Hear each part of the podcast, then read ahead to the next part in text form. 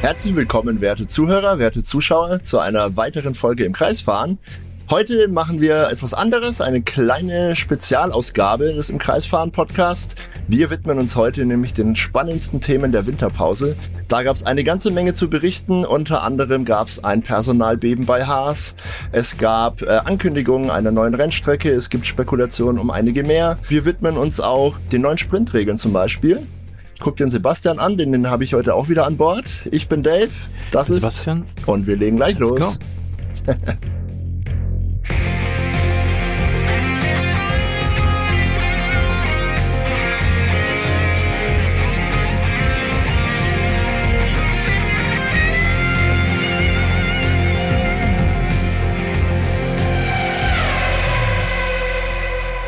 Ja, Dave, wir haben einiges aufzuarbeiten. Die Winterpause war naja. Sensationell. Zu lang auch immer für alle, die es mit der Formel 1 halten, denke ich mal. Und es ist aber wirklich viel passiert. Gefühlt auch äh, irgendwie mehr Action als in der kompletten Saison 2023. Ja was ja auch irgendwie schon ein guter Vorbote ist. Äh, ich habe ja die komplette letzte Saison schon gepredigt, dass 24 die spannendste Saison seit Jahren wird und ich bleibe dabei. Und wir werden einige äh, Folgen noch äh, aufnehmen, bevor es dann auch wirklich losgeht mit dem ersten Grand mhm. Prix. Wir hatten ja auch schon zwei, hier ein bisschen Eigenwerbung, und zwar einmal äh, zum Hamilton-Beben natürlich, der äh, in der Saison 25 zu Ferrari wechseln wird. Da haben oh, wir eine ja. große Analysefolge gemacht, eine Dreiviertelstunde, könnt ihr gerne drauf klicken und auch zum ja äh, nicht bewilligten Formel 1 Einstieg von Andretti auf absehbare ja. Zeit. Auch da haben wir eine extra Folge gemacht, ähnlich lang, äh, auch ähnlich tiefgehend, lohnt sich, aber wir schauen uns jetzt mal alles andere an und hören uns alles andere an, was sonst noch so passiert ist. Wir haben da ein schönes Potpourri und ich würde sagen, wir fangen an mit dem Personalbeben bei Haas. Die sind ja letzte Saison letzter geworden in der Konstrukteursweltmeisterschaft und die wollen es natürlich irgendwie schon wissen, aber jetzt ohne mhm. Günter Steiner. Jetzt ohne Günther Steiner, genau. Ähm, dessen Vertrag wurde nicht verlängert. Das war mehr oder weniger am Ende des Tages die offizielle Begründung. Sein Vertrag als Teamchef beim US-amerikanischen Team lief aus mit der Saison 23. Ähm, und ja, Gene Haas, der Teambesitzer, und Günther Steiner, der Teamchef, ähm, sind sich nicht so ganz einig geworden. Es gab dann ähm, ja natürlich in der Öffentlichkeit äh, ein paar Begründungen dafür. Günther Steiner, ähm, so hört man, wollte Gene Haas unbedingt dazu bewegen, unbedingt mehr Geld ins Team reinzupumpen. Seine Argumentation dabei war, klar, ähm, nicht mehr Alpha Tauri, da kommen wir gleich noch dazu, und Williams investieren seit vielen Jahren ziemlich große Summen und äh, bewegen sich entsprechend auch nach vorne in der Konstrukteurswertung, in der Hackordnung der Formel 1. Und ähm, ja, für Haas ging's so mehr schlecht als recht äh, in der Saison 2023 dahin. Das Auto war grundsätzlich gut, es war schnell, aber die Entwicklung innerhalb der Saison hat nicht wirklich funktioniert und naja, das Reifenfressen haben sie dem Auto auch nicht abgewöhnen können im Laufe der Saison. Ähm, und der Gene Haas ist aber der Meinung, dass mit den Ressourcen, die er da ins Team pumpt, äh, dass man da durchaus mehr bewegen kann und äh, bessere Ergebnisse erzielen kann. Das darf in Zukunft jetzt Ayao Komatsu machen, der japanische ja, Strategiechef bisher im Haas-Team, glaube ich. Er ist jetzt aufgestiegen zum Teamchef und ähm, wir sind gespannt, wie er sich da anstellen wird. Ob die Mannschaft dann wirklich einen Schritt nach vorne machen kann, ob es vom letzten Konstrukteursplatz nach vorne geht. Wahrscheinlich, das hat äh, Ayao Komatsu auch schon bei der Präsentation der neuen Lackierung ähm, gesagt, wahrscheinlich wird es ein sehr zäher Saisonstart ähnlich wie McLaren das äh, letztes Jahr auch schon angekündigt hat. Also man kann davon ausgehen, dass über den Winter da nicht viel entwickelt wurde, nicht allzu gut. Ich denke, zumindest im ersten Saisondrittel wird Haas auch weiterhin äh, hinten rumkrebsen. Natürlich mit den beiden Piloten Kevin Magnussen und Nico Hülkenberg, die bleiben an Bord. Wir schauen mal, wie das läuft. Äh, toi, toi, toi, allen Beteiligten auf jeden Fall alles Gute und ja, Mal gucken, was Günther Steiner macht. Hast du schon eine Ahnung, Sebastian? Naja, es gab ja schon äh, wilde Gerüchte jetzt, dass der vielleicht, äh, ja, äh, keine Ahnung, bei anderen Teams dann halt anheuert, tatsächlich als Teamchef. Äh, ich weiß schon gar nicht mehr, bei äh, welchem das jetzt äh, letztens mal durch, durch die Medien gegangen ist. Uh, aber äh, ich glaube, den sehen wir schon wieder. Ja, wahrscheinlich bei irgendeinem Hinterbänkler-Team, äh, wenn, wenn sich da in der Personalrochade wieder was tut. Er ist ja schon auch so ein, äh, so ein Star. Und äh, was ich immer sehr interessant finde, ist, er ist in der deutschen Formel 1-Szene, wird er viel, viel kritischer gesehen, äh, viel mehr gehatet, wie man sagen würde, als international. International lieben den die Leute ähm, äh, und äh, charakterisieren ihn auch völlig anders. Zumindest wenn man mhm. Social-Media-Kommentare durchliest. Äh, da war unter jedem Günter Steiner-Video äh, englischsprachigen Günter Steiner Video, wie gesagt. Ähm, viele Kommentare, ja, der äh, Typ ist sehr level-headed, sagen sie, also sehr ausgeglichen, sehr äh, ja, äh, vernünftig, ähm, mhm. hat das Beste rausgeholt und äh, die Leute wundern sich, dass äh, Gene Haas da nicht mehr auf ihn gehört hat und haben gesagt, also er hat recht, äh, das Team mhm. braucht mehr Investment, er hat, äh, kann auch nicht mehr rausholen aus dem, was er da sozusagen an Möglichkeiten hatte. Und in Deutschland, da ist, glaube ich, so diese Mick Schumacher äh, Fraktion sehr, sehr äh, lautstark, die ihm das halt nicht verzeiht, wobei lustigerweise, paradoxerweise ja auch äh, bei jedem Mick Schumacher Post mindestens die Hälfte äh, der Leute reinposten in, in Deutschland, ähm, dass äh, der liebe Mick wahrscheinlich äh, sowieso zu schlecht für die Formel 1 ist. Ähm, also ich, ich habe das Gefühl, entweder in Deutschland sind äh, alle immer nur am Meckern, was man ja auch gerne mal sagt, fair enough. Ja, oder man, man, man holt dann immer das Negativste, wie gesagt, raus, äh, was, was gerade unter dem Post eben äh, rauszuholen mhm. ist. Ich, ich halte es da so ein bisschen mehr mit äh, den internationalen Fans. Ähm, ich glaube, wir sehen ihn wieder. Wann und in welcher Funktion, weiß ich nicht. Ähm, darf gespannt sein, was glaubst du?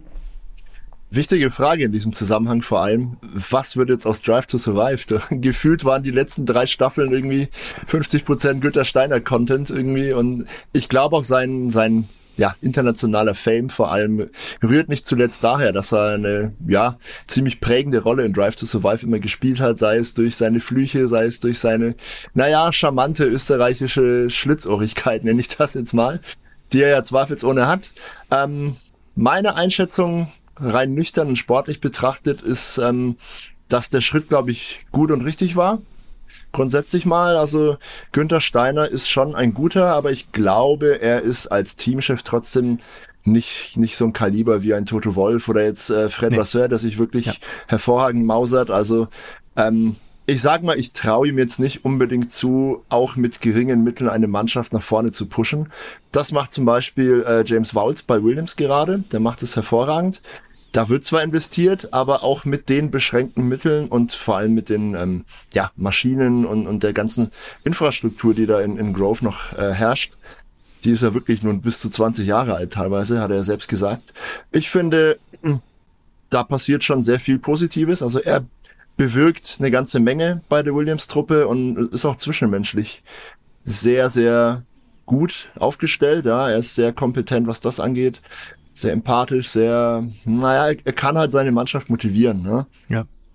Das glaube ich beim Günther Steiner jetzt nur bedingt. Ja, der ist ähm, ein Charakter, zweifelsohne, sehr unterhaltsam, aber er ist schon auch heißblütig und ich glaube, dieses Level-Headed, was du angesprochen hast, dass er so vernünftig ist, das ist er zwar durchaus, aber ich glaube nicht immer. Also ich glaube, der hat schon auch ein paar sehr hitzige Entscheidungen hier und da getroffen, was ihn menschlich und sympathisch macht, aber jetzt nicht unbedingt den ja, perfekten Teamchef. Und er hatte lang genug Zeit, sich zu bewähren. Er hat das Team ja wirklich mehr oder weniger in die Formel 1 gebracht. Dass, dass wir überhaupt ein Haas-Team in der Formel 1 haben, ist zu einem großen Teil Günther Steiner geschuldet. Das darf man nicht vergessen.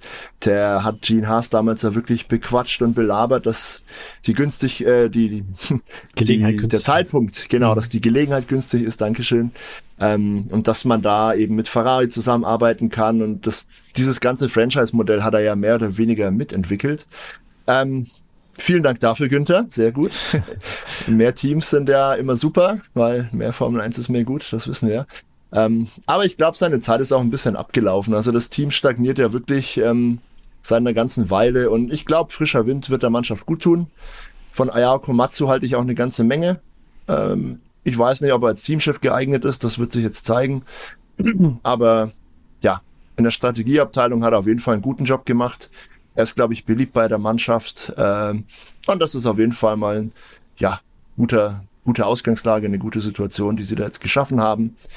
Toi, toi, toi, alles Gute der Haas-Mannschaft an dieser Stelle. Ich hoffe, Nico Hülkenberg und Kevin Magnussen können uns auch in dieser Saison wieder viel Freude bereiten. Und damit würde ich sagen, ab zum nächsten Thema, oder? Es gab ja durchaus äh, freudige Nachrichten bei zwei Piloten schon lange vor diesem ganzen Hamilton-Beben. Ja, und zwar ist es ein bisschen untergegangen, aber Lando Norris und Charles Leclerc haben ihre Verträge verlängert und äh, beide waren ja eigentlich noch ein bisschen gebunden.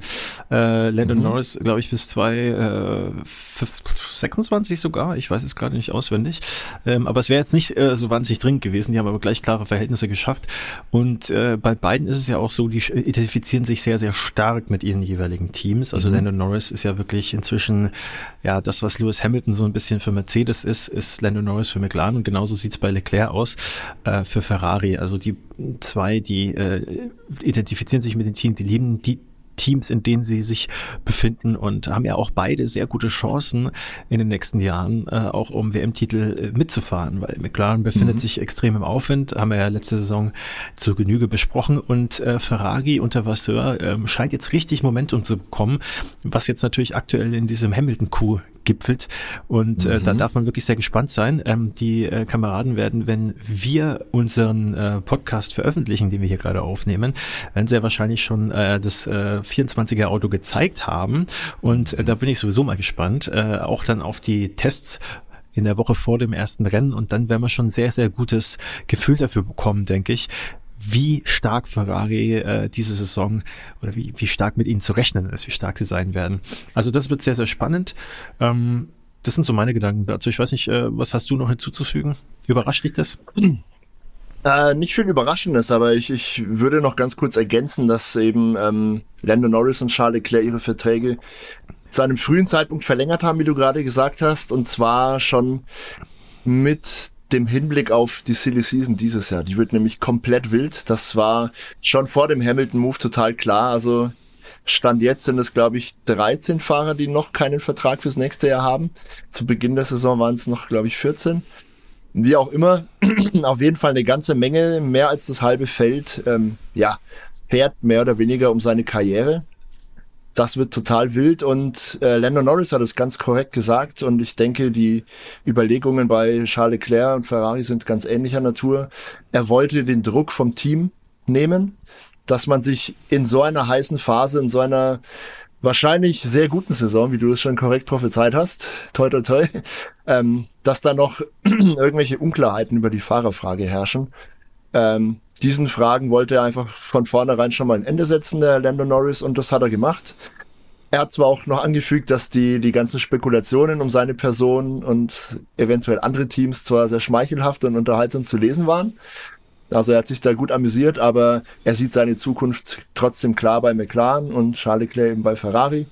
Wie du gesagt hast, das sind ähm, ja, Piloten, die sich enorm identifizieren mit der Marke und mit dem Team, für, für das sie da fahren. Und finde ich eine coole Sache irgendwie. Also wir haben dann wirklich auf absehbare Zeit zumindest drei Teams, die so eine Säule haben. Max Verstappen hat er auch, da ist noch lange Zeit an Red Bull gebunden.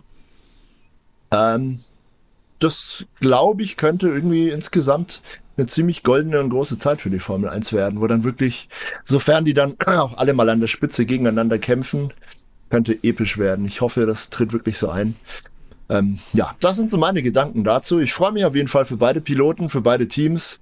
Da geht was und ja, damit können wir gerne zum nächsten Thema wandern. Ähnlich wie bei äh, den Fahrern ist auch äh, die Gerüchteküche bei den Strecken so richtig stark am Kochen. Wir haben tatsächlich nicht nur äh, Stadtrennen in der Verlosung, aber einige äh, sind dann natürlich doch dabei. Der Trend, äh, ob einem das jetzt passt oder nicht, der mhm. geht eindeutig seit Jahren in diese Richtung. Und die nächsten Stadtrennen, die uns blühen, äh, sind äh, einerseits sicher schon mal Madrid. Äh, da gab es jetzt einen Zehnjahresvertrag, der unterschrieben worden ist. Da können wir gleich drüber sprechen. Da freue ich mich ehrlich gesagt äh, eher drauf, als dass ich es äh, blöd finde. Da werde ich gleich dazu ein paar Worte mhm. verlieren. Okay. Wir haben vielleicht ein viertes US-Rennen in Chicago. Es ist zumindest mal registriert worden und äh, bisher noch nicht offiziell angekündigt angekündigt, wie übrigens auch der Grand Prix von New York. Der ja mit hoher Wahrscheinlichkeit ein Stadtrennen werden muss eigentlich schon. Ähm, also da haben wir auch ein bisschen was äh, im, im Köcher sozusagen. Und ähm, dann klassische Rennstrecke der Malaysia GP äh, könnte ab 2026 zurückkommen. Und damit würde ich sagen, Dave, äh, bitte, bitte, bitte, sprechen bitte. wir mal so ein bisschen drüber, was äh, da äh, wünschenswert ist oder nicht. Und ich fange direkt mal an. Die neue Strecke in Madrid, äh, ich habe sie jetzt noch nicht so wirklich studiert. Äh, ich weiß nicht, ob es da wirklich schon Streckenlayout gibt, das final auch ist. Ich glaube aber schon, ne? weil äh, es gibt ein Streckenlayout und ich habe sogar ein Video gesehen. Jemand hat es natürlich direkt über Nacht wieder gebaut in 3D und konnte dann, man konnte schon die ersten Runden drehen und sehen. Ähm, da war ich tatsächlich überrascht. Sorry, wenn ich dir jetzt ins Wort ja. falle, aber Gott, sorry, wenn ich so viel huste vor allem heute. Selber ins Wort fällst, ja. ja, ähm, die Strecke und war zu meiner Überraschung sah ziemlich spektakulär aus für einen Startkurs. Ziemlich coole Kurven, die man schlecht einsehen konnte und ähm, ja, könnte was werden, aber Erzähl du gerne weiter. Mehr wollte ja, ich nicht sagen. Was, was mich natürlich äh, irgendwie so ein bisschen an der ganzen Sache freut, ist, dass Barcelona dann, also jetzt nicht nächstes Jahr oder beziehungsweise ah. diese Saison schon, sondern äh, auf absehbare Zeit wahrscheinlich ausfliegen wird. Und das ist eine Strecke, mhm. das ist zwar eine klassische Strecke, aber die ist einfach langweilig. Also das muss man einfach so sagen und da äh, kann mir jetzt auch niemand was anderes erzählen. Die war faktisch die letzten Jahre einfach langweilig. Und auch das neue Layout 2023 hat nichts daran geändert. Das war ein Grand Prix, den hat man sich angeschaut und hat sich danach gefragt, hätte das wirklich sein müssen? Müssen. Das Aha. hat man bei dem einen oder anderen Stadtkurs zwar auch, aber wenn, ja, also das ist ein großes Wenn zwar, aber es ist nicht unwahrscheinlich. Die Formel 1 lernt ja auch sozusagen ähm, und äh, man lernt auch aus den Streckenlayouts, die man sozusagen jetzt neu hat in den letzten äh, Jahren dazu bekommen. Las Vegas war eine absolut positive Überraschung, da sind wir uns, glaube ich, auch weitgehend einig. Äh, das haben das ganz stimmt. viele Leute auch geschrieben. Ich bin sehr zuversichtlich, dass Madrid auch eine positive Überraschung wird. Und mhm. wenn A, äh, generell ein spannender Stadtkurs äh, dazu stößt, dann finde ich das gut, weil äh, spannend äh, ist erstmal das Wichtigste, ob das jetzt ein Standkurs ist oder nicht, ist mir persönlich nicht so wichtig, solange es ungefähr 50-50 auf die Saison, äh, sozusagen auf die Gesamtstreckenanzahl äh, sich die Waage hält. Und natürlich, wenn dann, eine, auch wenn es eine klassische Strecke ist, dann aber so ein langweiler Kurs, nenne ich es jetzt mal, wie Barcelona rausfliegt, dann habe ich da wirklich keine Bauchschmerzen mit. Aber sag gerne, wie du dich damit fühlst und äh, sicherlich hast du auch noch eine Meinung zum Rennen in Chicago, das da möglicherweise am Horizont auftaucht. Aber sowas von. also zunächst mal zu Madrid. Ähm, ja, ich bin jetzt kein Riesenfan von Stadtkursen oder der Tatsache, dass einfach wirklich mittlerweile inflationär viele Stadtkurse im Rennkalender dann äh, sind. Ich bin auch kein Freund davon übrigens, und das ist jetzt nicht nur ein Madrid-spezifisches Problem, ein bisschen allgemeiner, dass äh, neue Rennstrecken einfach direkt mal zehn Jahresverträge kriegen. Das ist jetzt in Katar zum Beispiel so, das war auch an der einen oder anderen äh, Stelle schon mal. Also Planungssicherheit hin oder her. Ähm, ich weiß nicht. Wenn es dann wirklich mal irgendwie Mist ist, ja, so wie jetzt äh, Saudi-Arabien zum Beispiel, da haben wir auch, sind wir jetzt, glaube ich, nicht die größten Freunde der Strecke. Die halten wir beide für ziemlich gefährlich, ja. um jetzt mal sehr zu untertreiben. Ähm, Racing war bisher tatsächlich überraschend okay, aber irgendwie auch vor diesem Hintergrund, dass da einfach mal ein paar Raketen runterkamen äh, beim, beim ersten oder zweiten Grand Prix, ich weiß gar nicht ja. mehr. Äh, und da sich gleich wirklich zehn Jahre zu binden, naja. Also für die, die es also nicht wissen, denk, da gab es äh, relativ nah mhm. an der Strecke, also nicht an der Strecke selber, aber äh, paar Kilometer von der Strecke entfernt, Raketeneinschläge, Drohnen, Attacken gegen ein, ich glaube es von Aramco, also von diesem Öl, Tatsächlich, äh, ja. von diesem riesigen Ölunternehmen, äh, mhm. zusammen mit Apple auch, äh, schwankt immer mal wieder so das wertvollste Unternehmen weltweit und natürlich auch Hauptsponsor von Aston Martin. Und mhm. äh, da gab es dann auch Rauchschwaden, die konnte man im TV auch sehen und äh, da hat man dann gesehen, okay, also es wurde jetzt nicht unmittelbar unmittelbar in der Nähe der Strecke angegriffen, weil da ist auch die Frage, was, äh, wie man unmittelbar definiert, weil wie gesagt, man hat es ja im Hintergrund gesehen, mhm. äh, aber man sieht, es ist nicht ohne. Und ähm, Du hast aber ganz auch äh, richtig gesagt, es ist natürlich äh, Planungssicherheit, sprich ähm, auf der einen Seite will man natürlich äh, Einnahmen sichern, äh, auch langfristig bei der Formel 1. Also mhm. Geld ist da wieder Klar. natürlich der große ja, natürlich. Motivator. Ähm, und äh, ja, es äh, grundsätzlich profitiert natürlich die Formel 1 als Ganzes von Planungssicherheit, aber natürlich, wenn die Strecke dann Mist ist, dann hat man die halt ein Jahrzehnt im Programm und äh, kann sie ja. dann nicht ohne weiteres wieder rausschmeißen, weil letztes Wort noch dazu, äh, die Streckenbetreiber können dann natürlich dann auch klagen, wenn da so ein Vertrag erstmal unterschrieben worden mhm. ist, weil die brauchen ja. natürlich auch Planungssicherheit, nicht nur die Formel 1, sprich Liberty so Media, sondern eben auch die Streckenbetreiber. Und die, die würden natürlich auf die Barrikaden gehen, wenn man dann sagt, nach zwei Jahren, ja, wisst ihr was, ist zu langweilig, da wollen wir uns jetzt irgendwie rausziehen, ja. die sicherlich äh, ein paar hundert Millionen dann verlangen, Minimum. Ah, hat auf jeden Fall Vor- und Nachteile, so eine lange Laufzeit immer. Ich sehe es ein bisschen kritisch, wie gesagt, auch im Zusammenhang jetzt mit Madrid eben. Wenn das halt, ja, ein Rohrkrepierer wird, dann haben wir den auch zehn Jahre an der Backe. Aber, wie gesagt, was ich bisher gesehen habe, ähm, sah vielversprechend aus. Und was Barcelona angeht, bin ich da ganz bei dir. Also das mag tatsächlich eine Traditionsstrecke sein und repräsentatives Layout. Ne, wenn du in Barcelona schnell bist, bist du überall schnell, war ja lange Zeit das Credo und trifft auch heute noch einigermaßen zu. Ich habe es gefeiert, dass äh, im letzten Jahr das alte neue Layout wieder auf, auf äh, leben durfte in Barcelona. Aber tatsächlich, natürlich, ganz ehrlich gesagt, wurde das Racing dadurch auch nicht besser. Ähm, ja, wir werden 2026 Barcelona und Madrid im Kalender haben. Also zwei Spanien-Rennen. Ähm, und wie es Barcelona dann weitergeht nach 2026 ist noch unklar. Die Streckenbetreiber machen sich noch Hoffnungen, aber ich glaube, die dürften nicht allzu groß sein. Und ja, wie du werde ich Barcelona jetzt nicht allzu viele Tränen nachweinen. Da bin ich ganz Dann seiner Meinung. Noch ein kurzes Wort äh, zu äh, Rennen in Chicago. Da haben wir natürlich kein Layout, sondern einfach nur sozusagen das Gerücht. Also wie gesagt, es wurde registriert, dass da ein mhm. äh, GP möglicherweise äh, stattfinden soll. Es wurde nicht offiziell angekündigt bisher.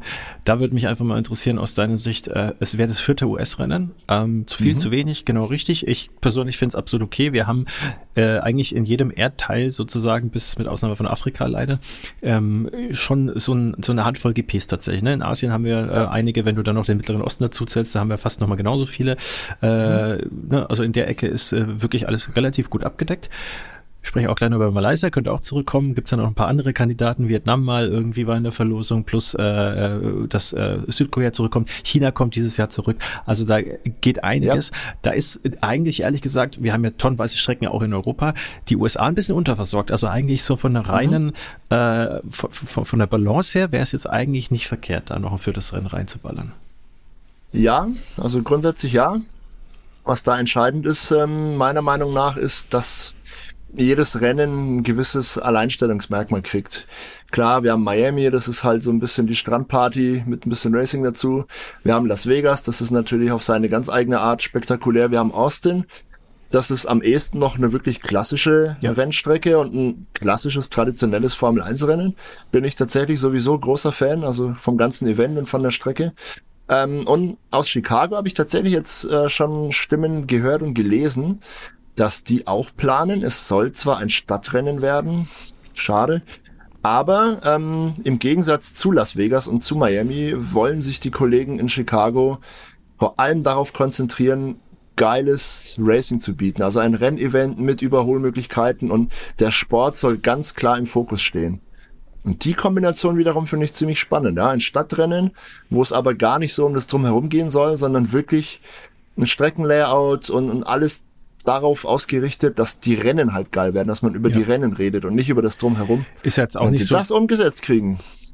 Bin Fan. Ist jetzt auch nicht so die schillernde Stadt, sage ich mal, wie äh, Las Vegas ja. beispielsweise oder Miami.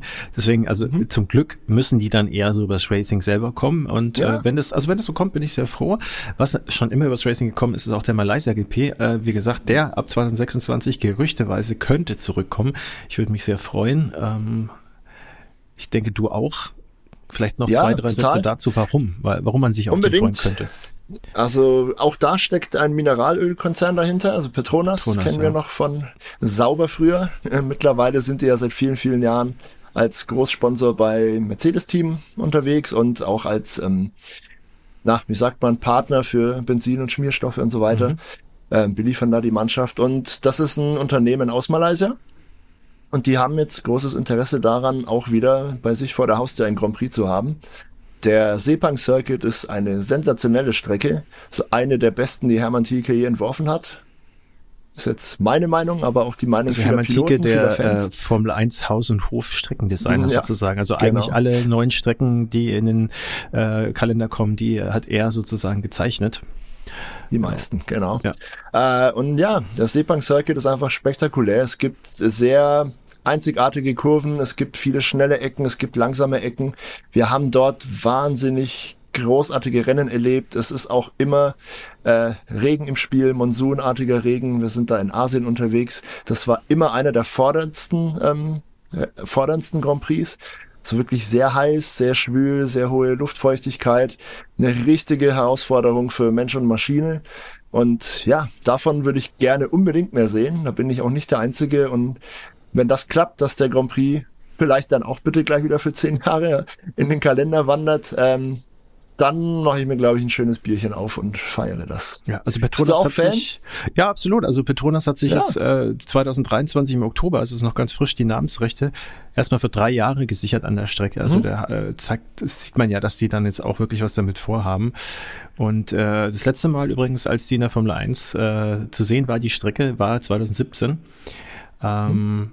Genau, und äh, jetzt ist es halt ein paar Jährchen her, dann wären es knapp zehn, also neun Jahre äh, mhm. bis zum Comeback. Das äh, wäre, glaube ich, auch ein Zeitraum, wo dann wirklich äh, würde passen, sage ich mal. Ne? 2026 dann auch mit Audi als neuem äh, Team, was ja. jetzt erstmal nichts direkt damit zu tun hat, aber dann hat man einfach nochmal wirklich ein neues Momentum. Das wäre schon schön.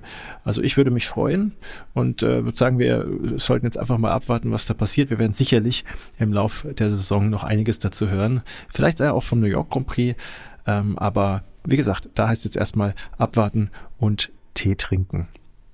Wir, Oder Wasser. Oder Wasser, ja. Wir äh, kommen zum nächsten Thema und zwar, was recht kontrovers diese Saison und äh, ich glaube so gefühlt bisher gar nicht so ein Thema gewesen auch, ähm, äh, aber diese Saison so richtig aufgekocht sozusagen. Die Teamnamen, denn das sind jetzt einige Teams sozusagen mit äh, neuer Namensgebung äh, an den Start gegangen bei den Autopräsentationen.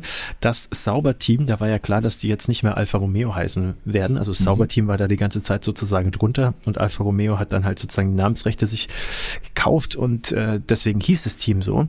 Ähm, sondern das heißt jetzt äh, ja auch nicht sauber. 2026 wird es dann Audi, das äh, steht ja auch schon fest. So, und jetzt 24, 25 wird es das Stake-Team also das ist ein Glücksspielanbieter, der aus Australien kommt, soweit ich weiß, und äh, in irgendeinem äh, Staat, äh, wo man es machen kann, eine äh, Glücksspiellizenz hat, aber halt nicht. Ich glaube, der offizielle Sitz ist irgendwo auf irgendeiner obskuren Südseeinsel Curacao oder so. Curacao war es, also, genau, ja, richtig. Ja, ne? Das, das, ist, äh, das, das, stinkt schon dubios auf jeden Fall. Also man muss, äh, man, man muss es so sagen, das sind halt global operierende äh, Glücksspielunternehmen. In dem Fall machen die äh, teilweise auch Glücksspiel äh, gemischt mit Kryptowährungen.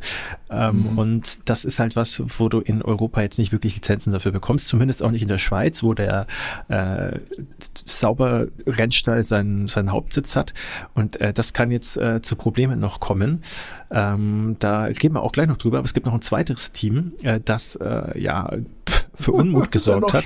Alpha Tauri. Ich, ich meine, für die, die es nicht wissen, das war ja früher das Minardi-Team, ja. Er waren damals nie erfolgreich, bevor die dann äh, irgendwann Alpha Tauri wurden. Ähm, und äh, das, das war aber doch ein klangvoller Name irgendwie, ne? Also italienisches, äh, man kann jetzt auch nicht sagen Traditionsrennstall, aber das, das hatte was. Doch, da war doch irgendwie, doch. also in der Formel das 1 zumindest nicht. Wie lange waren die? Doch, doch. Ja, waren die? Waren, glaube ich, schon in den 80ern unterwegs. Also die waren wirklich zu dem Zeitpunkt, als sie verkauft wurden an, an die Red Bull-Familie, gab es die schon gut ja, 20 recht, Jahre. 85 bis 2005 waren die mm, tatsächlich. Naja, ja. siehst du? Hast du recht, ja. Habe ich jetzt. Äh Und die hießen dann auch erst Toro Rosso, erst Minardi, dann Toro Rosso. Schön, ja, italienische, klangvolle Namen. Toro Rosso war ja wenigstens noch die äh, elegante äh, sozusagen äh, Übersetzung äh, von äh, genau. Red Bull einfach ins Italienische. Und äh, das war übrigens auch ähm, dem äh, Dietrich Matteschitz, also dem inzwischen verstorbenen äh, Mäzen von äh, Red Bull sozusagen mhm. immer wichtig, dass da sozusagen äh, ist nicht so, so so plump sozusagen auf Kommerz, auch wenn Red Bull ja, ja. eigentlich wie keine andere Firma fast für, genau dafür steht, aber der, das war ihm schon wichtig, ja. Und jetzt haben wir eine Umbenennung dieses Teams in äh, äh, die, die Abkürzung oh, übrigens finde ich gar nicht mehr so schlecht, aber ich muss es auch selber nochmal äh, nachlesen, weil es einfach gar so umständlich ist. Visa Cash App Red Bull. Ja, also ähm, da haben wir äh, Visa Cash App RB. Also Visa die und das RB jetzt pass auf, das richtig dumme daran ist, das RB steht nicht mal für Racing Bulls, obwohl sie die Marke Racing Bulls auch angemeldet haben, Patentrechte darauf äh, haben und es gab sogar schon ein Logo mit Racing Bulls, aber das RB steht angeblich nicht für Racing Bulls. Also zumindest mal das Red Bull Logo ist äh, zu sehen. Also das, wir sehen das Visa Logo, also die Kreditkartenfirma. Darunter ist das Cash App Logo. Also das ist ein Produkt von Visa, eine App, die, äh, glaube ich, auch nur in zwei Ländern weltweit, eins davon ist, glaube ich, in die USA, äh, äh, überhaupt wow. existiert und äh, runterladbar ist. Ähm, und dann haben wir drunter halt noch das äh, äh, Red Bull Logo. Also es sind äh, zwei Riesenkonzerne plus ein äh, Produkt von äh, Visa. Und äh, ein, ein, ein Name, ein Monstrum von einem Namen, das kein Mensch aussprechen will auch.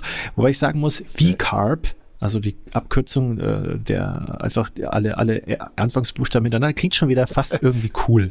Aber ähm, Nein äh, man muss sagen, wenigstens haben sie eine geile äh, Livery, also die, äh, die Lackierung von dem Auto, die sieht cool aus. Muss ich aber auch sagen, irgendwie auch einfach nur wie eine Red Bull Dose, wenn man ehrlich ist. Verglichen aber mit vielen anderen, die wir jetzt diese Saison gesehen haben. Hm.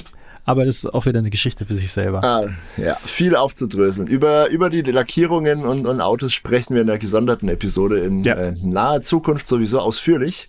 Also haltet auch da mal Ausschau. Ähm, ja, zwei wirklich große Probleme, ähm, über die wir sprechen müssen. Lass uns dann nochmal kurz zurück zu Sauber. Die heißen Steak. offiziell ja wirklich Steak F1 Kick Sauber. Ja. Die haben ja nicht nur Steak als äh, großen Sponsor im Namen, sondern auch noch Kick. Die, das die ist übrigens eine Streaming-Plattform. Die gehören auch zu Steak, ne? Ja. Schau an. Also sind ja zwei, zwei Marken desselben Konzerns ähm, mit im Teamnamen drin. Was an sich schon mal dämlich ist, aber diese Probleme, die es jetzt damit gibt, ich weiß nicht, ob sie die einkalkuliert haben oder nicht. Ähm, wovon spreche ich? Äh, Sebastian hat es kurz schon angeteasert vorhin. Das ist grundsätzlich äh, ein Unternehmen, das sich aufs Glück, Glücksspiel versteht.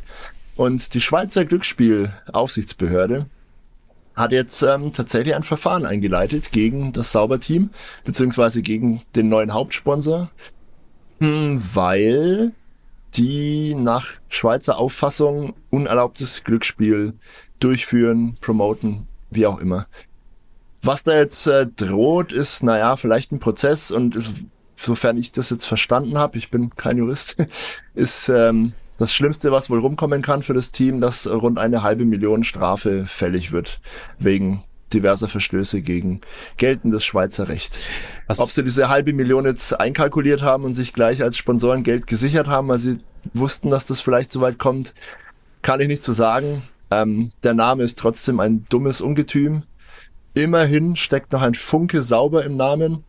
Und Steak ich denke, Team Kick sauber. Also das kannst du nicht mal schön abkürzen wie mhm. bei V-Carb. Nee. Ähm, ich glaube, wir müssen uns auch mal darauf einigen, wie wir diese beiden sauber. Teams dann in Zukunft nennen. Ich bin auch unbedingt für sauber. Wir wissen alle ohnehin, äh, dahinter steckt die Schweizer Saubermannschaft und in zwei Jahren ist das sowieso Audi und dann ist alles gut. Also da haben wir uns geeinigt, wir bleiben bei sauber. Hervorragend, Sebastian, ich befürworte das. Und Minardi. Ja. Nein, also und Minardi, ich glaub, ja. Ich, mit, ah. mit, mit, ja, also wahrscheinlich einfach äh, der, der, wie soll ich sagen,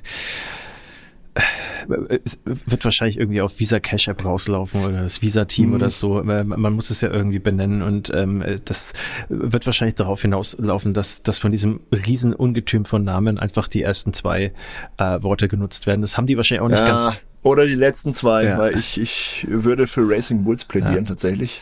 Ähm, wir werden sehen, aber wie das, das Problem damit grundsätzlich äh, ja. äh, gehandhabt wird. Ich kann ja auch noch was sagen zu äh, Kick äh, Sauber, ach, wie, wie auch immer sie okay. sich nennen. Stake F1 Team Kick sauber. So, und da ist es nämlich so, also ich zitiere jetzt mal äh, den äh, Herrn Patrick Krauskopf, Professor für Wettbewerbsrecht an der Züricher Hochschule für angewandte ah. Wissenschaften. Und der muss es ja wohl wissen, der hat gesagt, äh, dass sauber in der Schweiz, also es geht wirklich speziell explizit um die Schweiz, äh, wo die ja herkommen, ähm, wahrscheinlich mhm. gegen das Werbeverbot verstößt. Und er hat gesagt, also Zitat jetzt, Sponsoring wäre erlaubt, ja, aber im vorliegenden Fall werden die Marken Steak und Sauber derart miteinander verbunden, beziehungsweise eben der Begriff Steak derart intensiv in das Gedächtnis von Zuschauenden geprägt, dass wir vermutlich hier die rote Linie zu unerlaubter Werbung überschritten haben. Also was er jetzt übersetzt damit sagt, Zitat Ende, ähm, ist, dass das diese Teambenennung Stake F1 Team Kick Sauber ist so auf diesen Sponsor getrimmt, ja, dass mhm. äh, eben dieses äh, Werberecht hier sozusagen sagt, äh, das darf man nicht machen. Weil früher, wir erinnern uns ja, äh, als Tabakwerbung zum Beispiel noch erlaubt war, äh, ganze Ferraris waren voll mit Marlboro-Werbung, äh, McLarens waren voll mit Marlboro-Werbung, aber niemand ist auf die Idee gekommen, äh, die Marlboro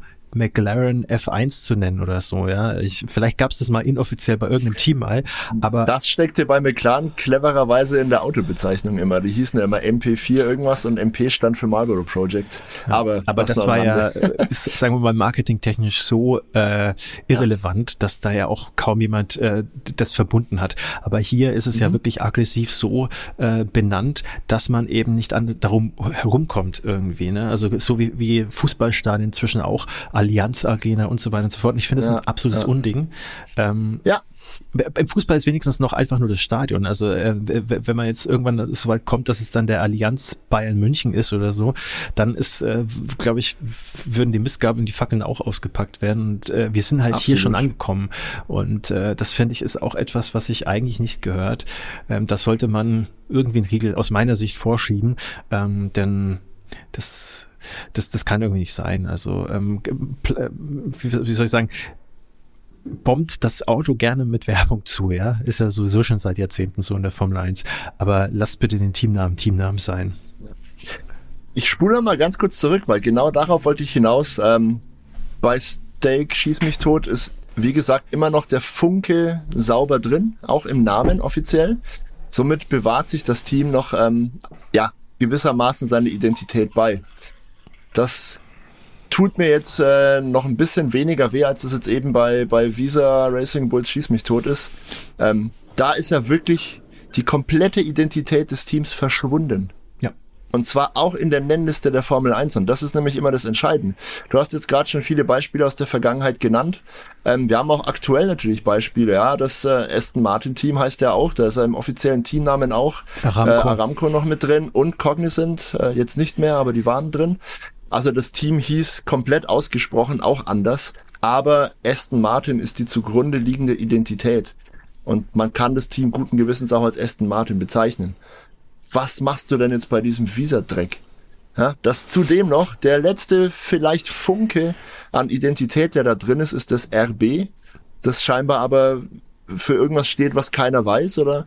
Und das Allerschlimmste daran finde ich, Red Bull ist als Konzern, als Unternehmen eine unfassbare Marketingmaschine. 99 Prozent ihres Erfolgs beruhen auf cleverem Marketing, was sie über Jahrzehnte hervorragend gemacht haben. Dass ausgerechnet so ein Team sich so einen Fail leistet, äh, ich bin mir sicher, der Didi Mateschitz dreht sich wirklich im Grab herum. Das hätte der nie und nimmer zugelassen. Manche sagen ja auch schon, dass ähm, äh, es intern auch schon äh, Stimmen gibt, die sagen, okay, das war jetzt äh, ein Ausrutscher, das muss man nächste Saison wieder rückgängig ja, machen und ja, den Fehler ausbügeln. Unbedingt, unbedingt. Ja. Und Geld hin oder her, ja. Äh, alle arbeiten mehr oder weniger am Cost Cap und, und klar, Sponsoren sind wichtig und man muss gucken, wo die Kohle herkommt. Aber zu diesem Zeitpunkt wo man gesagt hat, aus Alpha Tauri wird jetzt ein anderes Team. Das soll nicht mehr das Red Bull B-Team sein, das wird nicht mehr das Nachwuchsteam. Man holt komplett neues Personal, macht einen wirklich guten Cut. Und am Rande, ich bin mir ziemlich sicher, dass äh, diese Mannschaft hervorragend abschneiden wird dieses Jahr sportlich. Ich glaube, das wird die Überraschung des Jahres, aber da sprechen wir auch nochmal zu einem anderen Zeitpunkt darüber. Dass ausgerechnet die sich so einen Marketing-Fail leisten, geht mir nicht in den in den Sinn irgendwie. Ich verstehe es einfach ich nicht. Ich würde es ja immerhin verstehen, wenn nicht. diese Visa Cash App weltweit oder zumindest signifikant mhm. äh, eine größere Verbreitung ja. hätte. Aber ich habe einfach mal, ich meine, ich habe früher mal in der im Bereich äh, äh, Finance Technology gearbeitet, Fintech, mhm. ja, und äh, habe da schon eine gewisse Affinität dann äh, dazu. Insofern, als dass ich mir dann ein bisschen mehr Gedanken mache und mir dann auch mal genau anschaue, ähm, mhm. was ist denn der tiefere Gedanke dahinter? Was ist das für eine App? Und dann habe ich die mir runterladen wollen, habe ich erst gemerkt, naja, die ist ja gar nicht verfügbar in Deutschland, in Europa anscheinend anscheinend generell nicht. Oh, ähm, anscheinend sind es zwei Länder äh, momentan, in der man die bekommt. Also wie gesagt, USA. Ähm, die wird wahrscheinlich noch ausgerollt werden, aber ähm, ja, das ist halt so ein, so, ein, so eine, sag ich mal, auf Teufel komm raus, diese Marke durchdrücken. Ähm, und ich glaube sowieso, dass sich das Ding nicht durchsetzen wird, mhm. aber das ist eine, eine andere Geschichte. Ja? Also weil wir haben ja in Europa und auch in den USA PayPal und ähm, ich müsste mir mal anschauen, was diese Cash überhaupt kann. Aber ich will's auch gar nicht eigentlich, was mich nicht interessiert. Und lasst mich in Ruhe mit dem ganzen Blödsinn. Macht's wie früher, schmeißt da eure äh, Sachen drauf und wir sehen doch die Dinger sowieso den ganzen Tag rumfahren. Wenn da riesig, riesig Visa Cash App überall draufsteht, äh, die Leute werden schon irgendwie drauf anspringen. Aber sei es drum, lass uns mal vielleicht äh, die... Zwei Sachen noch. Zwei ja. Sachen würde ich gerne noch sagen, wenn ich darf. Ja, gerne. ähm, zum einen, dieses ganze Desaster erinnert mich lustigerweise an eine andere desaströse Episode der Formel 1. Weiß nicht, ob du dich noch an äh, das äh, Lola-Team ja. erinnern kannst, das als Hauptsponsor ausgerechnet Mastercard hatte. Die wollten damals nämlich auch unbedingt äh, schnell, schnell eines ihrer Produkte auf den Markt drängen. 1997. Haben da 97, genau. Und haben damals dafür gesorgt, dass das Team, das Lola-Team, ein Jahr, bevor sie eigentlich an den Start gehen wollten, an den Start geht. Und das endete dermaßen desaströs. Die sind im ersten Rennen so hoffnungslos hinterhergefahren, dass sie zum zweiten Rennen gar nicht mehr angetreten sind. Die ausführliche Geschichte um, um dieses einmalige Dilemma ähm, können wir euch vielleicht irgendwie an anderer Stelle mal aufdröseln und präsentieren. Und ein Jahr später sind sie gar nicht, auch, auch nicht äh, angetreten. Also es war dann ja. Schnellschuss. Ja, das war eine komplette Katastrophe. Ja. Und ähm, ich denke zwar nicht, dass das diesmal wieder passiert, aber erinnert ein bisschen daran, ja, die Vibes sind ähnlich. Ähm, und vor lauter Drama, ach so, den zweiten kann ich nicht vergessen. Ich wollte noch mal kurz darauf zurückkommen, dass du gemeint hast, dass man diesem ganzen Mist äh, hätte einen Riegel vorschieben müssen. Ähm, ja, hätte man. und zwar müsste man oder müsste die FIA oder die, ja, das Formel 1 Management, im Idealfall beide zusammen, in irgendeiner Form in den Regularien verankern, dass da Beschränkungen herrschen müssen bei ähm, ja, der Benennung der Mannschaften und äh, eventuellen Großsponsoren. Ja. Es muss meiner Meinung nach zumindest eine grundsätzlich vorhandene unterliegende Identität der Mannschaft erkennbar bleiben. Dann kann man die Teams auch entsprechend benennen äh, und gut ist das. Ja. Sponsoring gibt's halt seit vielen Jahrzehnten in der Formel 1, das gab's auch immer, auch in den 80ern war Ferrari zum Beispiel offiziell, glaube ich, in den äh, Startlisten als Marlboro Ferrari schieß mich tot irgendwas eingetragen. Hat kein Schwein gesagt, alle haben halt Klar. Ferrari gesagt und fertig. Das ja. So weit kommt es noch, dass da der Name Ferrari ja. angetastet wird oder beschmutzt, sage ich naja, mal, mit sowas. Eben, ja. eben. Ich würd, Hoffen wir mal, dass die Regelhüter da irgendwas äh, gezaubert kriegen, spätestens bis zur schön. nächsten Saison und dann hat das Dilemma ein Ende. Ein für alle Mal bitte. Ja, so sieht's aus. Äh, wir werden uns auch in der gesonderten Folge, wie gesagt, noch über die äh, Teamvorstellungen oder die Autovorstellungen unterhalten. Da können wir ja. dann auch noch ein bisschen mehr reinnehmen. Also Red Bull hat ja auch, also Visa, Red Bull, bla blub, wie sie auch immer heißen, also Minardi im Grunde. die haben äh, einige namhafte. Ich bin dafür, dass sie Minardi sagen. Die haben einige namhafte Neuzugänge, ähm, namentlich äh, Tim Goss, Alain Perman, Perman äh, und äh, Permain, Perman, Alan. Perman, ja, okay. Und Guillaume mhm. Catellani. Ähm, ich würde sagen, da gehen wir aber zu der Zeit dann nochmal drauf ein. Ähm, das äh, sprengt jetzt hier den äh, Rahmen, weil äh, das würde der Sache auch nicht gerecht werden, denn tatsächlich, ich gebe dir recht, ich glaube, da können wir wirklich sehr viel erwarten. Da sieht auch das Design sehr spannend aus, aber da nehmen wir uns mal eine eigene Episode Zeit und springen ah. jetzt zu den Sprint Regeln. Die Sprintregeln für 2024 wurden angepasst. Und nicht nur das, sondern auch äh, es gibt Neuigkeiten zum DRS und die finde ich super cool. Also es hat mir sehr, sehr gut äh, gefallen, als ich diese News gelesen habe. Und auch zu den Power Units.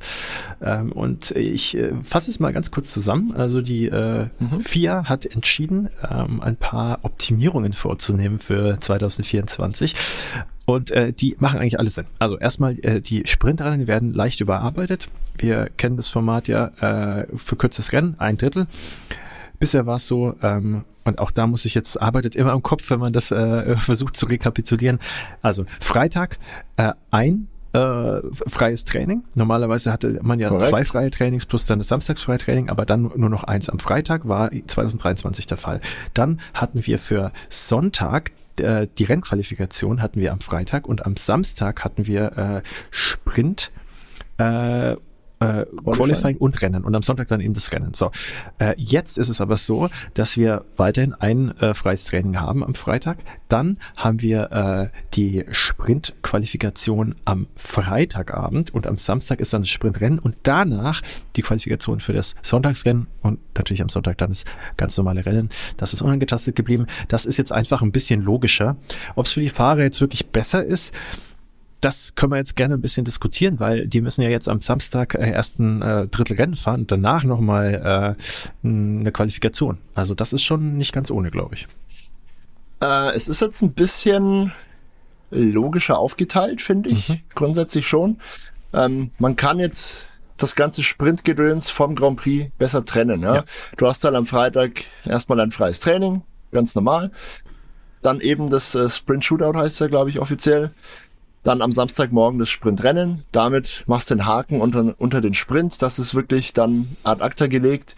Ab dann, ab Samstagnachmittag konzentrierst du dich auf den Grand Prix. Ja. Meine Frage an dich, weil ich es jetzt tatsächlich nicht, äh, nicht auswendig weiß oder mitbekommen hätte.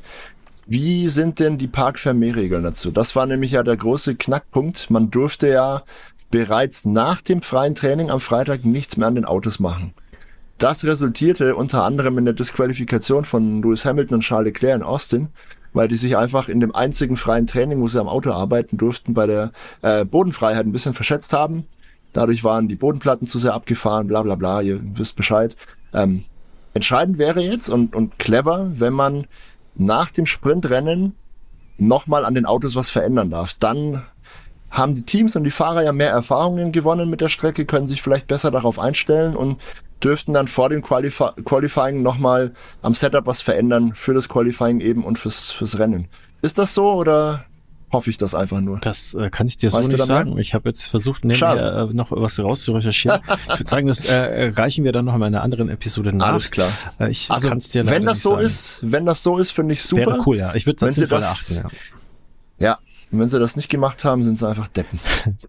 Aber was, äh, was man ihnen jetzt wirklich auch äh, positiv anrechnen muss, äh, das DRS, das wird jetzt direkt nach der ersten Runde aktiviert. Also das, da hat man ja manchmal jetzt wirklich drauf lange gewartet und äh, ne, also nach einem Rennen und, und dann waren die Leute nah beieinander und dann, äh, bis es nach ein paar Runden dann soweit war, äh, war dann schon, äh, ja, waren die Kandidaten teilweise schon aus den DRS-Fenstern rausgeschlüpft und dann hattest du halt irgendwie keine Action mehr. Das wird sich jetzt ja. ändern. Also ich also außer jetzt der Red Bull ist noch mal krasser als letzte Saison und dann ist der Verstappen nach einer Runde direkt mal irgendwie aus dem Fenster. Das würde mich auch nicht wundern. Darf ich da gleich einhaken?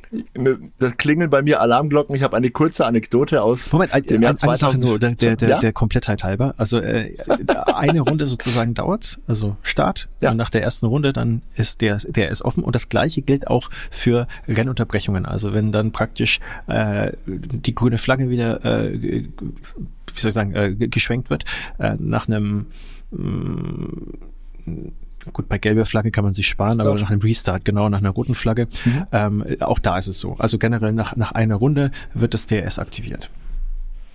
Einzige Ausnahme, äh, Regen ja, oder ähnliche genau. Bedingungen, da ist, äh, ja, entscheidet die Rennleitung selbst, wann aber das, das macht ja auch Sinn, weil das ist dann sicherheitsrelevant und sehr individuell, je nachdem, wie es regnet und so. Exakt. Richtig, ja. So, kurzer Einschub, den ich jetzt gerade anbringen wollte, weil du, weil du schon ganz korrekt gesagt hast, wenn der Red Bull noch krasser wird und dann eh weg ist. 2014 Bahrain, das erste Rennen der Saison. Wir erinnern uns, ähm, Mercedes waren aus den Startlöchern einfach hyperdominant. Nicht zuletzt aufgrund äh, ihrer Power Unit, die sie damals einfach deutlich besser hingekriegt haben als alle anderen. Auch das Auto war sehr stark. Es gab, glaube ich, im Bahrain-Rennen auch eine Rennunterbrechung. Dann gab es einen Restart. Und eine Runde nach dem Restart waren Nico Rosberg und Lewis Hamilton die sich bekriegt haben in dem Rennen. Also die waren wirklich im Zweikampf und konnten nicht optimal fahren.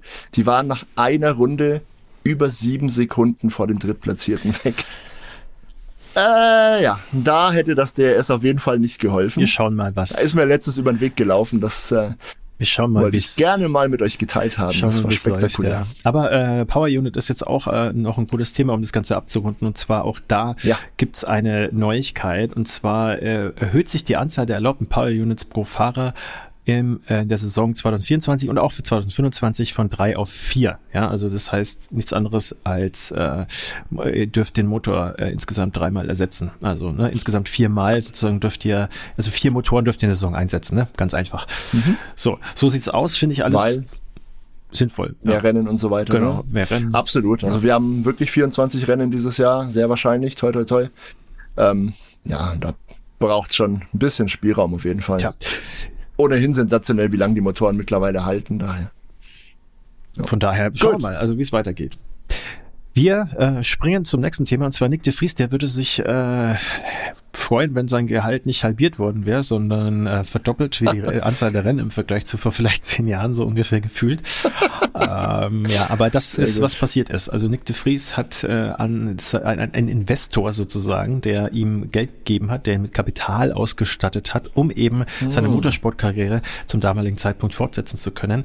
An den muss er hm. jetzt zahlen. Und zwar war es so, seit äh, Anfang letzten Jahres, also 2023, äh, schwelte ein Rechtsstreit mit dem Unternehmer Jeroen Schothorst. Ich hoffe, der, den habe ich jetzt richtig ausgesprochen. Und äh, da war es nämlich so, ähm, der hat äh, 250.000 Euro an ähm, ja, Kredit ihm sozusagen gewährt, äh, mhm. damit er äh, im Jahr 2018 äh, seine Motorsportkarriere fortsetzen konnte, weil damals war es so, er ist aus dem McLaren Nachwuchsprogramm gestrichen worden und hat eben dieses Geld gebraucht, um an der Formel 2 Meisterschaft teilzunehmen weiterhin. Und äh, mhm. dann wurde damals eben ausgemacht, pass mal auf, wir geben dir jetzt diese Viertelmillion, damit du weiterfahren kannst sozusagen. Und dann kriegen wir aber 50 Prozent von deinen Einnahmen, also von deinem Gehalt, solltest du bis 2022 aktiver Formel 1-Fahrer werden. Und äh, wenn es wenn es jetzt so gekommen wäre, dass Nick de Vries bis 2022, also einschließlich der Saison 2022, es nicht in die Formel 1 schafft, als aktiver Fahrer, der sozusagen an Rennen teilnimmt, ja, das ist ausschlaggebend, dann hätten die einfach gesagt, pass mal auf, da haben wir halt kein gutes Investment gemacht, musste nicht zurückzahlen, fertig, schreiben wir ab. Mm. Jetzt war es aber oh, halt so, nein. dass der gute Nick de Vries für ein Rennen eingesetzt worden ist 2022, und zwar in Monza. So. Und da ist er sogar in die Punkte gefahren. Und da gab es mhm. halt jetzt, ich will gar nicht zu tief einsteigen in das ganze Thema, das ist natürlich ein bisschen komplex, aber ähm, äh, gab es natürlich einen Streit, ob das jetzt gilt oder nicht. Und im Endeffekt äh, in erster Instanz äh, wurde Nick de Vries recht gegeben und jetzt ist das Ganze nochmal äh, in die nächste Instanz gegangen und da haben die, hat ein Gericht in Amsterdam jetzt äh, geurteilt, er muss nicht nur diese 250.000 zurückzahlen, inklusive Zinsen, was dann äh, bei solchen Beträgen mhm. auch nicht ganz so wenig sein wird, au, au, au, aber eben auch die Hälfte von seinem Gehalt äh, aus der Saison 2023. Und äh, das ist eben etwas, da das wollen die sich nicht bieten lassen. Also sprich jetzt in dem Fall äh, die verlierende Instanz, Nick de Vries aktuell, und wollen noch mal in Revision gehen. Also das Ding ist noch nicht ganz gegessen. Ähm, und ist natürlich für ihn bitter. Der hat äh, 2023 mhm. ja keine gute Saison gehabt äh, und ist dann halt schon vor der Hälfte der Saison gegangen worden und jetzt dann auch noch der nächste Tiefschlag. Der hat genug Geld, lass es uns äh, mal realistisch sehen. Also so ist es nicht, aber ist natürlich trotzdem bitter. Mhm. Ne? Ähm, Läuft nicht so bei Läuft ihm. Nicht so, äh, tut mir auch echt mhm. leid. Also da, da war wirklich 2022 war er ja noch wirklich der heißeste Shit. Ja. Durfte dieses Rennen in Monza fahren und danach ging es nur darum, wer sich seine Dienste sichert. Also der galt wirklich als, als hoffnungsvoller Zukunftskandidat und der da gerade seinen Durchbruch geschafft hat in Williams, der auf Anhieb Punkt, in die Punkte fahren konnte, als er Alex Albon damals vertreten hat. Ähm, ja, wie die 2023er Saison für ihn verlaufen ist, haben wir leider hinlänglich und ausführlich äh, diskutieren müssen. Da ging wenig zusammen bei Alpha Tauri. Er wurde nach zehn Rennen ja, ja gegangen, wie man modern sagt. Und hat sich eigentlich entschieden, dann zu studieren, glaube ich, ne? An der Harvard Business School irgendwie. Ich dachte, dabei bleibt er dann auch, aber er ist dann doch wieder in die Formel E zurückgekehrt, wo er Weltmeister war. Der Vergangenheit, aber auch da läuft's für ihn nicht. Und jetzt dann diese Geldgeschichte noch. Also ich glaube, der hatte schon bessere Zeiten, der Kollege. Äh, ich wünsche ihm, dass es bald wieder aufwärts geht. Toi, toi, toi. Vielleicht geht's ja schon in der Gerichtsverhandlung, in der Berufung irgendwie ein bisschen positiver aus und dann kann er auch vielleicht sportlich wieder von sich reden machen hoffen wir das Beste für ihn. Schauen wir, was an dieser Stelle Nick de Vries. Nick de Vries so passiert. Und äh, damit würde ich sagen, finales Thema für oh, heute, der äh, und großes Thema für heute. Und das werden wir sicherlich nochmal in einer ja. der nächsten Episoden zeitnah aufgreifen, und zwar Christian Horner. Christian Horner, äh, seines Zeichens Teamchef mm. von Red Bull, hat eigentlich einen sehr bequemen Sitz, äh, dürfte eigentlich auch überhaupt nicht wackeln, das Ding. Tut es aber gerade extrem und äh, wir nehmen diesen Podcast am 12. Februar auf und am 15. Februar als letztes Team zeigt Red Bull sein Auto für 2024 für diese Saison. Und äh, da könnte es theoretisch sein, dass äh, Christian Horner schon nicht mehr Teamchef von Red Bull ist, aufgrund von Vorwürfen, die wir alle nicht so genau einordnen können, denn es hieß zunächst, mhm. äh, äh also erstmal, er hätte sich ungebührlich verhalten gegenüber einer Mitarbeiterin. Da hat natürlich jetzt äh, fast jeder vermutet, auch äh, als dann hieß, da wären Fotos im Spiel gewesen, hat erstmal jeder vermutet, naja, das wird irgendwas Sexuelles gewesen sein. Da hat er vielleicht irgendwelche mhm. komischen Bilder gemacht und dann an sie geschickt, sich ihr angenähert irgendwie, oder wie es sich nicht gehört. Das ist inzwischen aber gar nicht mal so wahrscheinlich. Es äh, scheint irgendwie was anderes zu sein. Und äh, ich bin ganz froh, dass wir uns äh, bisher noch nicht damit auseinandergesetzt hatten, weil man kann ja, ja gerne spekulieren und äh, man kann auch gerne drüber reden und das haben auch viele gemacht und das finde ich erstmal auch gar nicht schlimm. Ähm, aber ähm, noch, ich schon, noch weiß man, aber noch weiß man nichts. Ja, also äh, Fakt ja. ist auf jeden Fall, äh, dass äh, die Fakten Red Bull intern vorliegen Red Bull intern besprochen werden und äh, bis zur äh, Präsentation von dem Auto eine Entscheidung stehen soll. Das heißt also, entweder ist er dann Teamchef und bleibt Teamchef oder er ist nicht mehr Teamchef und wird es dann natürlich auch erstmal nicht mehr werden. Ähm, da uh. wird man dann wahrscheinlich dann auch ein Statement mit hoher Wahrscheinlichkeit äh, erfahren, was die Vorwürfe waren und wie man es dann bewertet hat. Und ich finde, um das erstmal vorwegzunehmen, so Red Bull das aktuell löst, mit der Untersuchung äh, nach außen hin jetzt äh, nicht groß Spekulationen zulassen. Also ich habe jetzt nichts gelesen von irgendwie äh, Helmut Marko, irgendjemand anderem aus dem Team oder so. Ähm, und ich bin mir sicher, da werden ganz viele Journalisten gerade versuchen, irgendwie rumzustochern. Oh ja. Also da ist wirklich Ruhe. Und äh, jetzt warten wir mal ab, was da passiert. Aber dass irgendwas passiert sein muss, ähm, davon können wir ausgehen. Ähm, es sind halt aber wie gesagt, ich, ich ist jetzt alles Spekulation, ähm, aber es wird ja auch nicht einfach so eine Untersuchung äh, eingeleitet. Also da muss schon irgendwas Substanzielles dann auch von dieser Dame äh, vorgebracht äh, worden sein, sonst wird da keine äh, Untersuchung eingeleitet. Da kann man nicht einfach sagen, so hey, der hat aber dieses und jenes gemacht und dann geht eine Untersuchung los. Also ähm, das ist ja jetzt ein großes Ding und die haben, die nehmen sich extrem viel Zeit. Also irgendwas muss vorgefallen sein und ähm, wir werden bald erfahren, was es ist. Ja, aber mehr kann man dazu einfach nicht sagen momentan. Also ich würde mich nicht darauf verlassen, dass wir wirklich erfahren, was da wirklich passiert ist. ähm, aber ja, wie du gesagt hast, ähm, wir haben uns mit dem Thema bisher absichtlich zurückgehalten, weil natürlich äh, bei solchen schwerwiegenden Vorwürfen und, und laufenden Untersuchungen immer natürlich die Unschuldsvermutung gilt zunächst.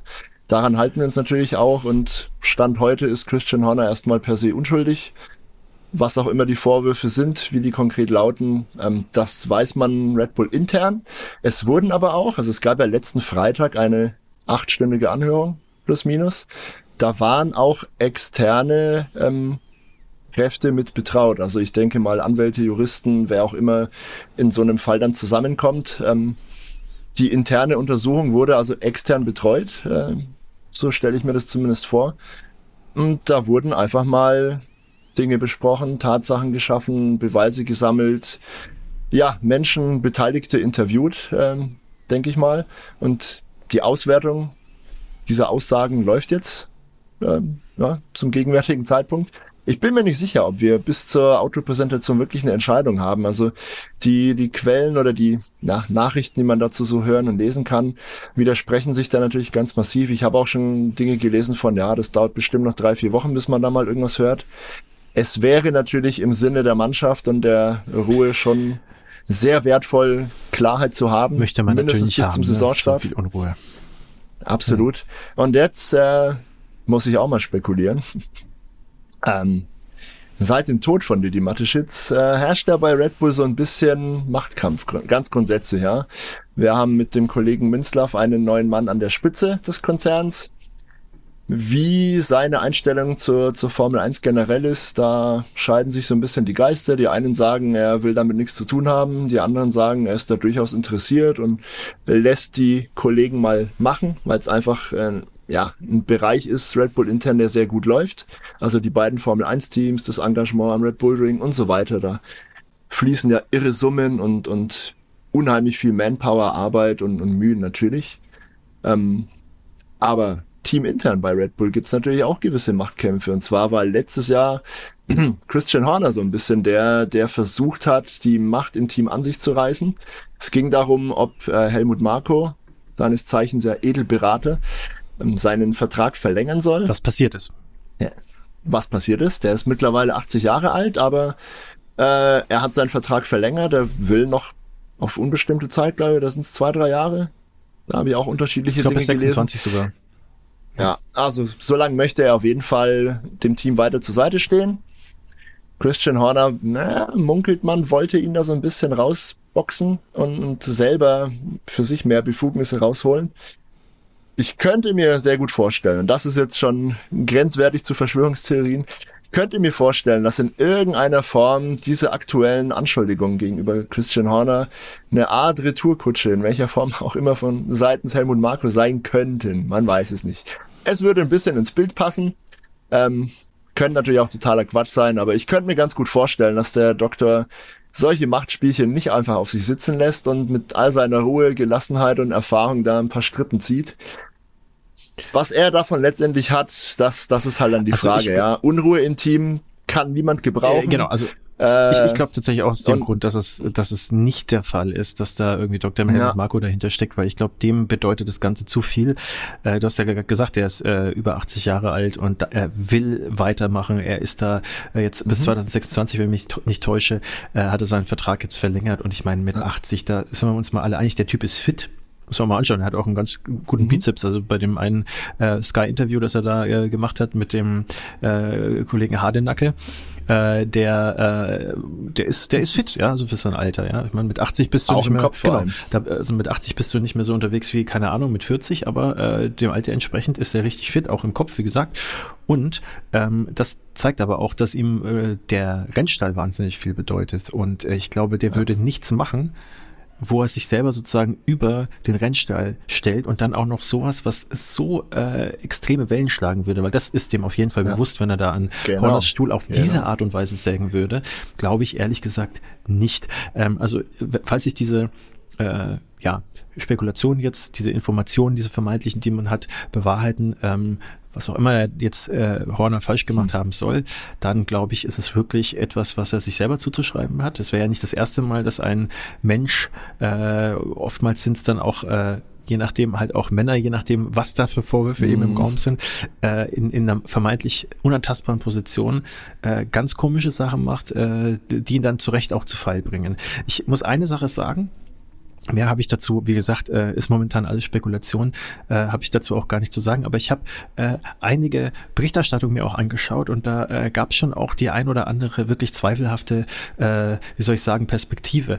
Ähm, ich habe zum Beispiel auch eine äh, Video gesehen, da hieß es irgendwie, äh, das würde irgendwie die Gesellschaft spalten, ein, äh, wenn, wenn, wenn, wenn Christian Horner unter der Prämisse eben, und da ist man noch davon ausgegangen, eben sexuelle äh, Annäherungen, irgendwie sowas in der Richtung, komische Fotos, die er da geschickt hat.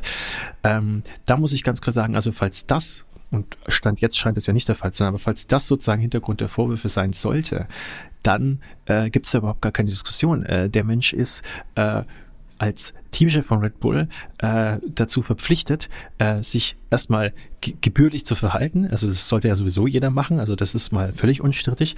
Aber als Teamchef hast du dann noch mal eine ganz, ganz andere, äh, wie soll ich sagen, äh, Verantwortung, Verantwortung. genau gegenüber mhm. den Leuten, die sozusagen da für dich arbeiten. Das selbst wenn es das wäre, selbst wenn es sozusagen eine Romanze gegeben hätte, das, das ist Ausnutzen sozusagen von eben dieser Machtposition. Und da musst du dich einfach fern ja. davon halten. Also da, da ich glaube, viele Leute, die denken ja auch äh, generell, äh, sage ich mal, äh, vernünftig genug, auch äh, wenn sie nicht in so einer hohen Position sind, dass sie sich sagen, okay, ich sollte jetzt vielleicht nicht mit dem Kollegen oder der Kollegin anbandeln, weil das ist könnte Probleme geben, ja. Also, mhm. ähm, aber nur so viel dazu. Ich finde, da gibt es keine Diskussion. Also, falls er da irgendwas in der Richtung gemacht hat, äh, dann äh, gibt es da meiner Meinung nach keine zwei Meinungen. Ist jetzt auch ein schiefer Satz, aber äh, ja, ihr wisst, was ich meine. Und äh, alles andere, ja, wie gesagt, ja. unabhängig davon, wir wissen ja nicht, was es ist, aber das wollte ich jetzt mal gesagt haben, weil sofern es so sein sollte, finde ich, gibt es da keine Diskussion. Aber ja. Ja, bin ich ganz bei dir. Also wenn sich die Anschuldigungen, die aktuell im Raum stehen, in irgendeiner Form beweisen lassen, zum einen und bewahrheiten, dann ja, gibt's da einfach wirklich keine zwei Meinungen. Dann muss, muss Christian Horner seinen Sitz räumen. Und was das für Implikationen für Red Bull hätte, für die ganze Formel 1. Boah, wenn wir da jetzt anfangen zu spekulieren, sitzen wir, glaube ich, in einer Stunde noch hier. Das können wir auch gar nicht deswegen ähm, machen, weil meine Batterie hier, mein Akku von meinem Laptop gleich ja, absäuft. Oh mein Gott. Vielleicht reicht's noch für ja. einen. Ich hätte nämlich noch eine kleine yes. Spekulation, eine kleine Verschwörungsspitze. Wir erinnern uns vielleicht, vor wenigen Monaten gab es im Hause Wolf ziemlich Unruhe. Ja. Ähm, da wurde nämlich Toto und Susi Wolf, die ja miteinander verheiratet sind mittlerweile, ähm, vorgeworfen, sie hätten ihre Positionen innerhalb der Motorsportgemeinde ähm, ausgenutzt und sich abgesprochen.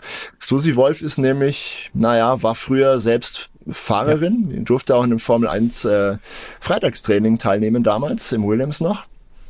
Ähm, sie war in der Zwischenzeit oder engagiert sich in der Zwischenzeit ähm, vehement für ähm, ja, mehr, mehr Frauen in der Formel 1 oder im Motorsport genau. allgemein. Genau, ist auch, glaube ich, Vorsitzender oder in irgendeiner mhm. leitenden Funktion in der neu gegründeten F1 Academy tätig. Ähm, auf jeden Fall gibt's durchaus Schnitt- und Berührungspunkte beruflicher Natur von den beiden. Und da stand der Vorwurf im Raum, dass die beiden nämlich diese Position ausnutzen würden und sich gegenseitig, naja, mehr oder weniger geheime Informationen zustecken würden am, am Frühstückstisch. Könnt ihr mir fast vorstellen, vielleicht, dass, dass äh, diese Vorwürfe damals vielleicht aus der Red Bull-Ecke stammten, um da ein bisschen Unruhe reinzubringen und dass das vielleicht eine Retourkutsche ist. Also hochgradig verschwörungsmäßig, Leute, glaubt, glaubt mir kein Wort, aber würde mich auch nicht überraschen, wenn jetzt äh, da aus, aus Toto also und, und Susi Wolfs Richtung spekuliert auch ganz gerne. Unruhe irgendwie. Aber immer unter der Prämisse ja, eben zu sagen, dass Spekulation ist, macht ja auch ganz Es Spaß, macht ja, ja, wirklich Spaß. Also denkbar ist vieles. Es, es sind ja unglaubliche Sachen passiert in der Formel 1 und es sind aber Dinge, die würden mich nicht wundern, aber äh, Fakten äh, auf dem Tisch, ja, bekannt ist gerade gar nichts. Und sobald es Fakten gibt, und damit äh, würde ich gerne jetzt äh, den Deckel mal hier drauf machen auf die Folge, sobald wir Fakten haben, werden wir zu diesem ganzen äh, Horner Drama auf jeden Fall auch eine Sonderepisode machen. Natürlich. So wie, wie Sebastian eingangs schon erzählt hat, zum großen Hamilton-Wechsel zu Ferrari, zu diesem ganzen un, unwürdigen Andretti-Drama, Drama, Drama. Da haben wir schon zwei Episoden gemacht. Die verlinken wir euch auf YouTube übrigens auch gerne unter dieser Episode. Da könnt ihr da mal draufklicken und euch die auch anschauen, wenn ihr das nicht schon gemacht habt. Ähm, ja, ansonsten berühmte letzte Worte, Sebastian, hast du was zu melden oder? Ich habe generell nichts zu melden. Wollen wir, wollen wir zu, die, nee. zu diesen Themen der Winterpause einfach mal genau. nichts machen weiter sagen. Es war spannend. Genau, genug. machen wir einen Strich drunter und äh, mit den äh, Worten schließen wir jetzt ab. Äh, wir haben einige schöne Episoden noch vor Saisonstart für euch auf Lager. Natürlich oh ja. äh, unsere Einschätzung zu den ganzen Autopräsentationen und natürlich unsere Einschätzungen, äh, welche Teams wir äh, vorne sehen werden in der Saison 2024 und welche hinten. Oh ja. Plus einige steile Thesen, die haben wir natürlich auch diese Saison vorbereitet äh, zum Verlauf der Saison 24. Aber in dem Sinne würde ich sagen, schön, dass ihr zugeschaut habt, zugehört habt und bis zum nächsten Mal. Macht's gut. Ciao. Liked gerne diese Folge, wenn es euch gefallen hat. Sagt all euren Freunden und ja, mehr Formel 1 ist mehr gut. Ihr wisst Bescheid. Bis zum nächsten Mal. Adieu.